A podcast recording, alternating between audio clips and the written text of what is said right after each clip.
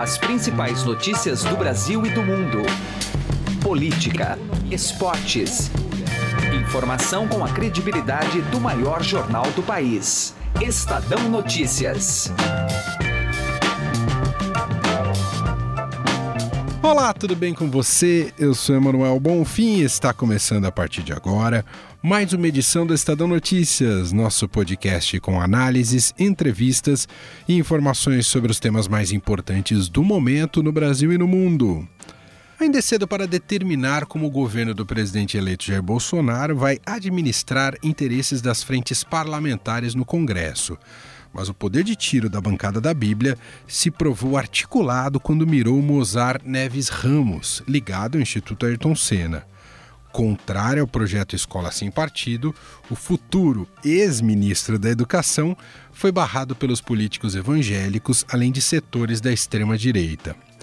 Segundo pesquisa do cientista político Fábio Lacerda, que em sua tese de doutorado na USP produziu um banco nacional de candidaturas evangélicas, o número de deputados federais eleitos deste segmento saltou de 67 em 2014 para mais de 80 em 2018 eram 35 em 2006.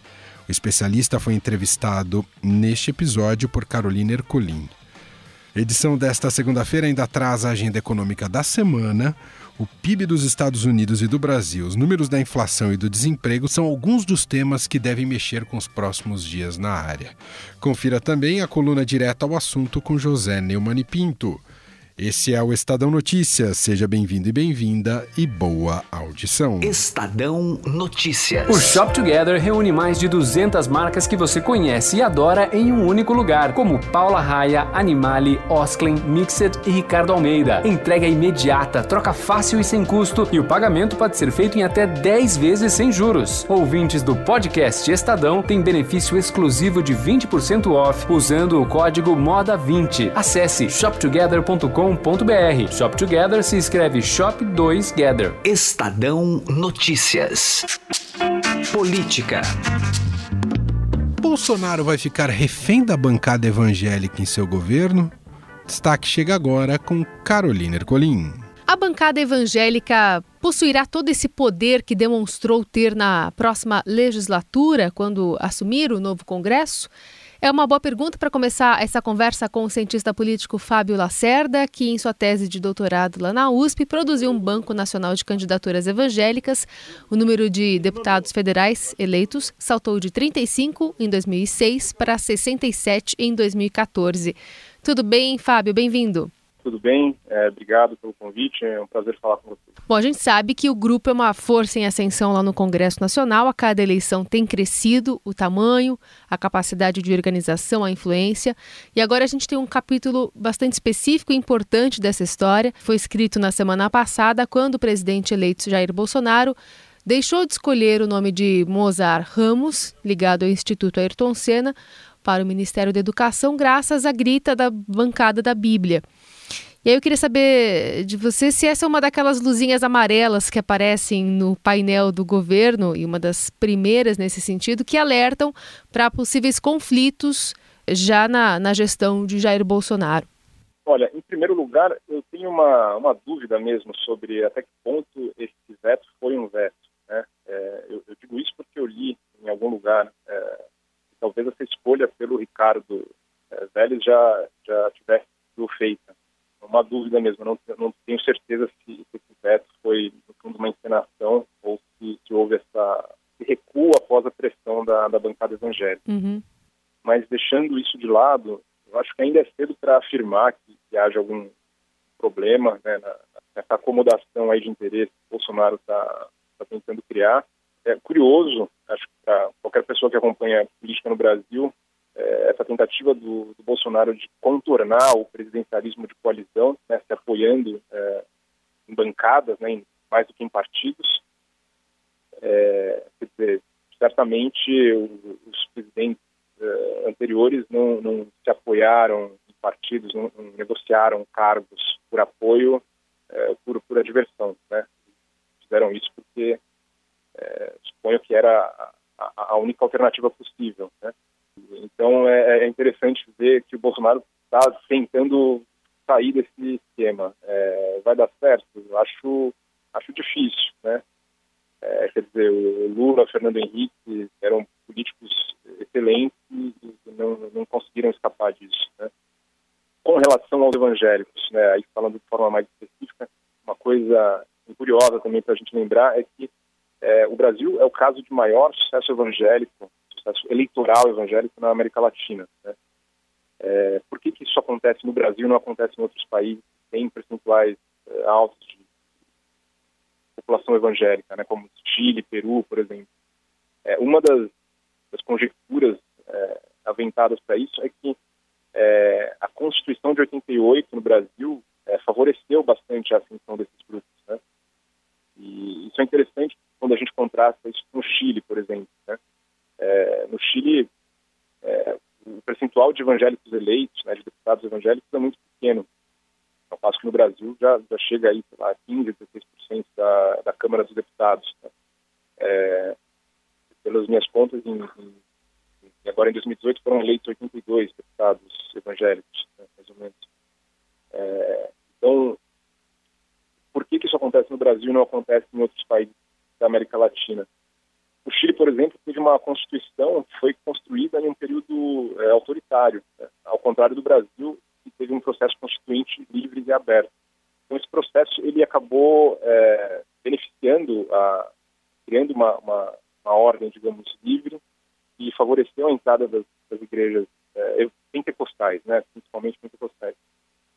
Então é, é, é, curioso pensar nisso porque a respeito das, né, dos comentários aí da do ministro da Educação do Bolsonaro e, e outros comentários é, do Bolsonaro ou da sua equipe, né, é, depreciando essa, essa ordem democrática após 88, apesar disso foi justamente ela que ajudou os evangélicos a terem a força que eles têm hoje, ou seja, essa força evangélica é, em certa medida, produto dessa nova ordem democrática. De que forma essa, essa bancada da Bíblia deve é, ser renovada e fortalecida agora na, na próxima legislatura? Ela, então, pelos meus cálculos, a gente tem uns 82 deputados evangélicos, né? É, o que a gente sabe assim, hoje, que é meio consenso entre quem estuda esse tema, é que essa unidade né, suposta da, da, bancada evangélica é, é, é fictícia, né? É, pode existir uma, uma algum tipo de, de, unidade em temas morais, né, como o aborto, temas semelhantes, mas é, de resto essa unidade não existe. Então acho que esse é um, é um, ponto a destacar. Um segundo ponto importante também que muitas pessoas não sabem é que a ascensão né, da, crescimento do número de políticos evangélicos deve, em grande medida, ao sucesso de poucas grandes igrejas pentecostais. Ou seja, no fundo, a gente está falando, em grande medida, né, do sucesso eleitoral de, da Igreja Universal, da Assembleia de Deus, da Igreja do Evangelho Quadrangular de mais algumas. Né, são poucas. Né? É, então é importante a gente ter isso em mente. Porque, embora a gente use o termo evangélicos, na realidade é, a, a, maioria dessa, deputados evangélicos eleitos né, nas últimas eleições provenientes de, de igrejas pentecostais, né, de grandes igrejas pentecostais. Eu acho difícil esse, esse cenário mudar, né, dizer, eles podem, essa, essa, bancada pode atuar junto em alguns tópicos e, adquirir alguma proeminência em 2019. Por outro lado, se a gente pensar, é, é uma bancada que ainda assim, subrepresenta a população evangélica, né, no sentido de que os evangélicos já são um terço da população brasileira, e, e essa bancada tem uns 16, 17% da, da, das cadeiras da, da Câmara, né, ou seja, é, goste ou não, os evangélicos ainda são subrepresentados na, na Câmara dos Deputados. Então, acho que é uma, uma influência em, em alguns, em, em, vários sentidos é, legítima no, no jogo democrático. Uhum. É, o que a gente observa é que, de fato, o Bolsonaro teve uma votação expressiva entre os evangélicos. Uma das primeiras agendas que ele teve após a eleição foi junto a Silas Malafaia, que é o presidente da Assembleia de Deus. E depois vimos essa manifestação é, até agressiva da bancada da Bíblia contra o nome de Mozart Ramos, que é ligado ao Instituto Ayrton Senna e não é um defensor é, nada parecido com, por exemplo, a Escola Sem Partido, uma pauta importantíssima e cara aos apoiadores de Bolsonaro e também aos evangélicos. Então, minha pergunta é no sentido de o quão arriscada pode ser essa força, esse empoderamento da bancada evangélica, inclusive por ações protagonizadas pelo próprio presidente. Há mais bônus ou ônus nessa aproximação? É, acho que, em termos é, do ponto de vista político do governo Bolsonaro, é, me parece, de novo, né, quer dizer, uma, uma, uma estratégia aí que não foi feita antes. É, tenho, tenho, certeza que não foi porque o Lula ou porque o Fernando Henrique ou ou a Dilma né, não, não quisessem, mas é, provavelmente eles é, não, não, consideraram essa, essa, possibilidade de contornar os partidos e governar por bancadas como uma possibilidade factível. Né? É, então, é, concordo que a, a, a, bancada evangélica, ou os evangélicos adquirem uma proeminência nesse governo maior. Né? Acho que isso está tá ficando é, claro. Agora, é, o sucesso dessa empreitada parece bastante incerto. Né? Eu não acho que dá para ter muita confiança de que é, essa, essa, esse contorno aos partidos vai funcionar. Agora, não dá para dizer que o governo Bolsonaro corre risco de ficar refém dessa bancada, não, né? É, essa, essa é uma ótima pergunta. Mas aí a gente teria que pensar um pouco no, no pressuposto da, da, pergunta, né? Ficar refém no sentido de, de ter que governar é, seguindo as orientações dessa essa bancada? Talvez, né? Essa bancada representa tudo o que o Bolsonaro também acredita? É, é, é outra boa pergunta. Então, assim, de novo, a minha, o meu palpite é que é, o que une essa bancada são interesses pontuais, né, morais, com os quais o Bolsonaro concorda, interesses específicos dessas igrejas, né, é, dessas grandes igrejas pentecostais, tem interesses econômicos é, particulares. Né. Bolsonaro pode ou não uh, acatar, né? pode não é, favorecê-los. Né?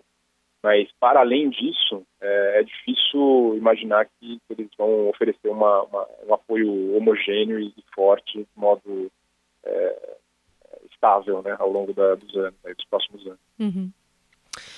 Muito bem, a gente conversou com o cientista político Fábio Lacerda para entender um pouquinho mais como é que o governo Bolsonaro deve pisar é, nos próximos meses e também, enfim, nos próximos quatro anos, a partir dessa bancada, que se fortaleceu, né? Dá para dizer que ela sai fortalecida é, também das urnas é, na próxima legislatura. Ela aumenta de número, né? Pelos seus cálculos, né, Fábio? Exato, ela vai para 80 e poucos deputados eleitos sem contar os suplentes evangélicos que podem uhum. assumir aí nos próximos anos. E eram 67. Exatamente. Muito bem.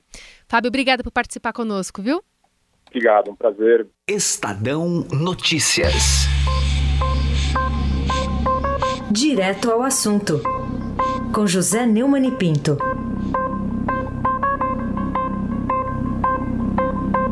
Logo depois da descoberta traumática de que o programa Mais Médicos foi uma ideia de Cuba vendida ao Brasil como um produto de exportação, vem agora a revelação feita por Ricardo Brandt, brilhante repórter do Estadão, da, do blog do Falso Macedo lá em Curitiba, de que na delação premiada de Antônio Palocci há uma referência específica para o fato de que Lula planejou e comandou pessoalmente o saque aos fundos de pensão do Banco do Brasil, Previ, da Petrobras, Petros e da Caixa Econômica Federal, FUNCEF.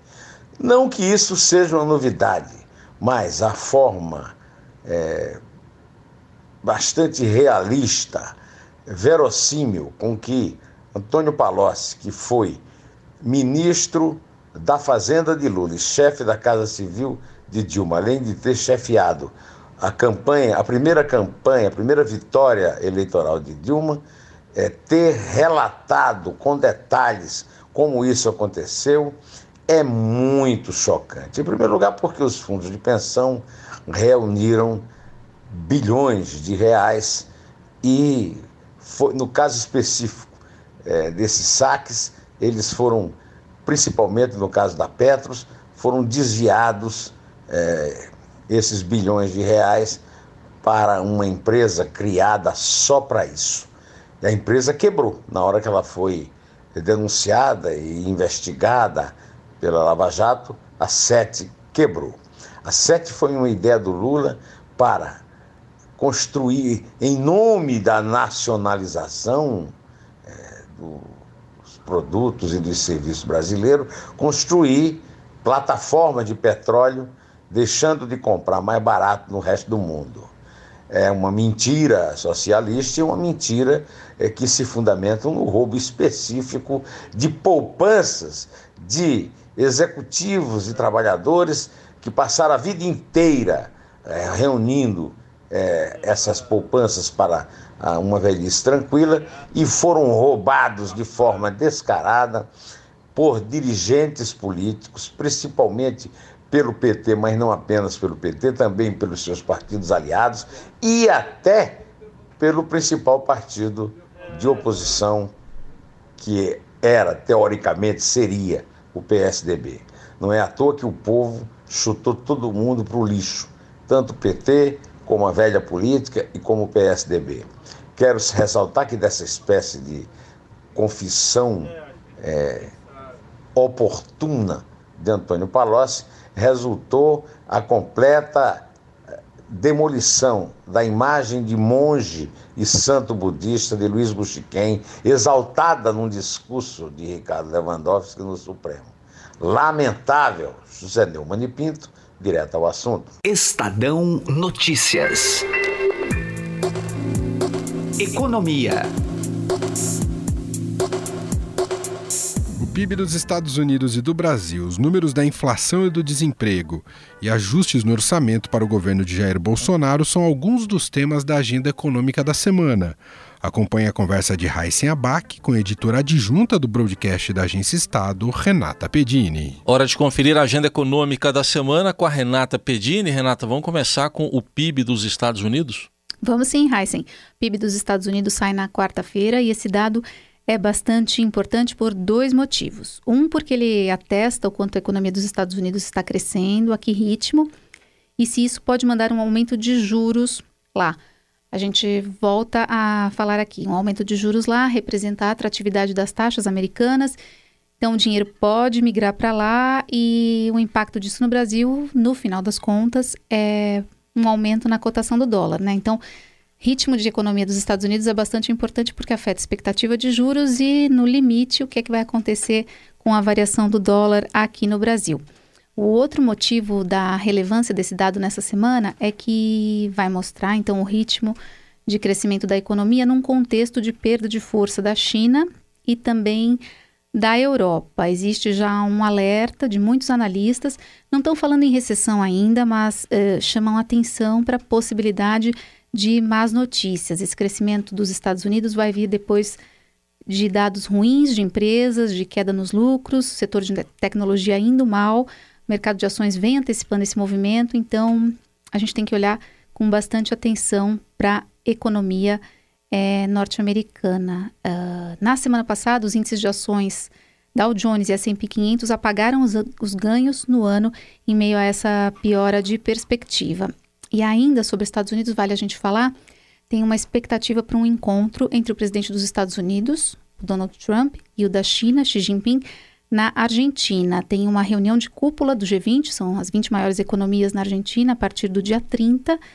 Esse encontro pode acontecer, enfim, e todo mundo olhando para lá para saber como é que fica a negociação comercial e desdobramento das relações comerciais entre essas duas potências. Dois países em guerra comercial aberta, né?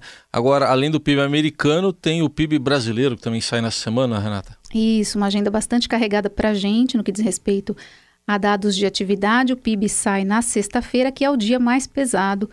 É, tem esse PIB do terceiro trimestre, tem taxa de desemprego em outubro e IGPM em novembro. tudo no mesmo dia. A gente estava falando de China, Estados Unidos, só para a gente fazer um parênteses aqui da importância disso de novo para o nosso PIB. Já tem gente falando é, em impacto na nossa economia caso a China diminua o ritmo de crescimento por causa de problemas aí na negociação com os Estados Unidos. Tem até uma estimativa do Itaú é, que a gente publicou no broadcast na semana passada. O nosso PIB pode cair um ponto percentual, é, saindo de uma expectativa de 2,5% do Itaú para 1,5%, se a China for afetada fortemente por essa tensão comercial. Aqui estou falando de 2019. Então vamos voltar. Na sexta, o que sai é o PIB do terceiro trimestre. A gente já tem indicadores mostrando que esse resultado do terceiro trimestre vai ser favorável. Isso vai levar uma herança também favorável para o quarto trimestre. Então, a gente pode chegar no fechamento do ano com um dado melhor e levar essa, esse sentimento mais positivo para o início de 2019 também. Isso vem depois é, de passado todos aqueles efeitos da greve dos caminhoneiros, aquele risco que a gente teve no meio do ano, também depois de uma definição eleitoral, melhora de confiança, melhora de perspectiva. Então, é possível que esses dados aí do terceiro trimestre animem um pouco, animem para o fechamento de 2018 e a gente consiga olhar melhor para 2019. Trazendo um pouco para frente também, Itaú, Bradesco já vem elevando as, as projeções de crescimento do próximo ano, né, entre 2,5% e 2,8%. Tem instituição falando até em mais do que 3% é um dado importante para a gente projetar é, como é que vai ficar a nossa economia já no ano que vem, né, no primeiro ano de governo do Jair Bolsonaro. Bom, como você ressaltou, além do PIB, tem também o desemprego e a inflação oficial saindo nessa semana. Inflação pelo IGPM, é aquela inflação do aluguel. Isso. Ah, do aluguel, do aluguel. Isso, isso mesmo. E trazendo aqui para a política agora, né, Renata, tem a transição que está lá em Brasília, aos poucos nomes aí da equipe econômica sendo divulgados. Como é que o mercado está acompanhando tudo isso e o que espera aí para a semana? Mercado não tira o olho de Brasília, né, Heisen? Hum. Todo dia tem informação, tem aquelas informações que circulam, ah, deve ser esse o que vai ser indicado, depois às vezes não está definido, aí depois Bolsonaro vem no Twitter e confirma, Paulo Guedes também confirma, então assim, não pode descuidar dessa agenda da transição. A transição volta a se reunir na terça em Brasília, né? Nesta terça em Brasília está lá reunida e já trabalhando, tem ainda alguns, algumas definições que faltam no que diz respeito a secretariado, por exemplo.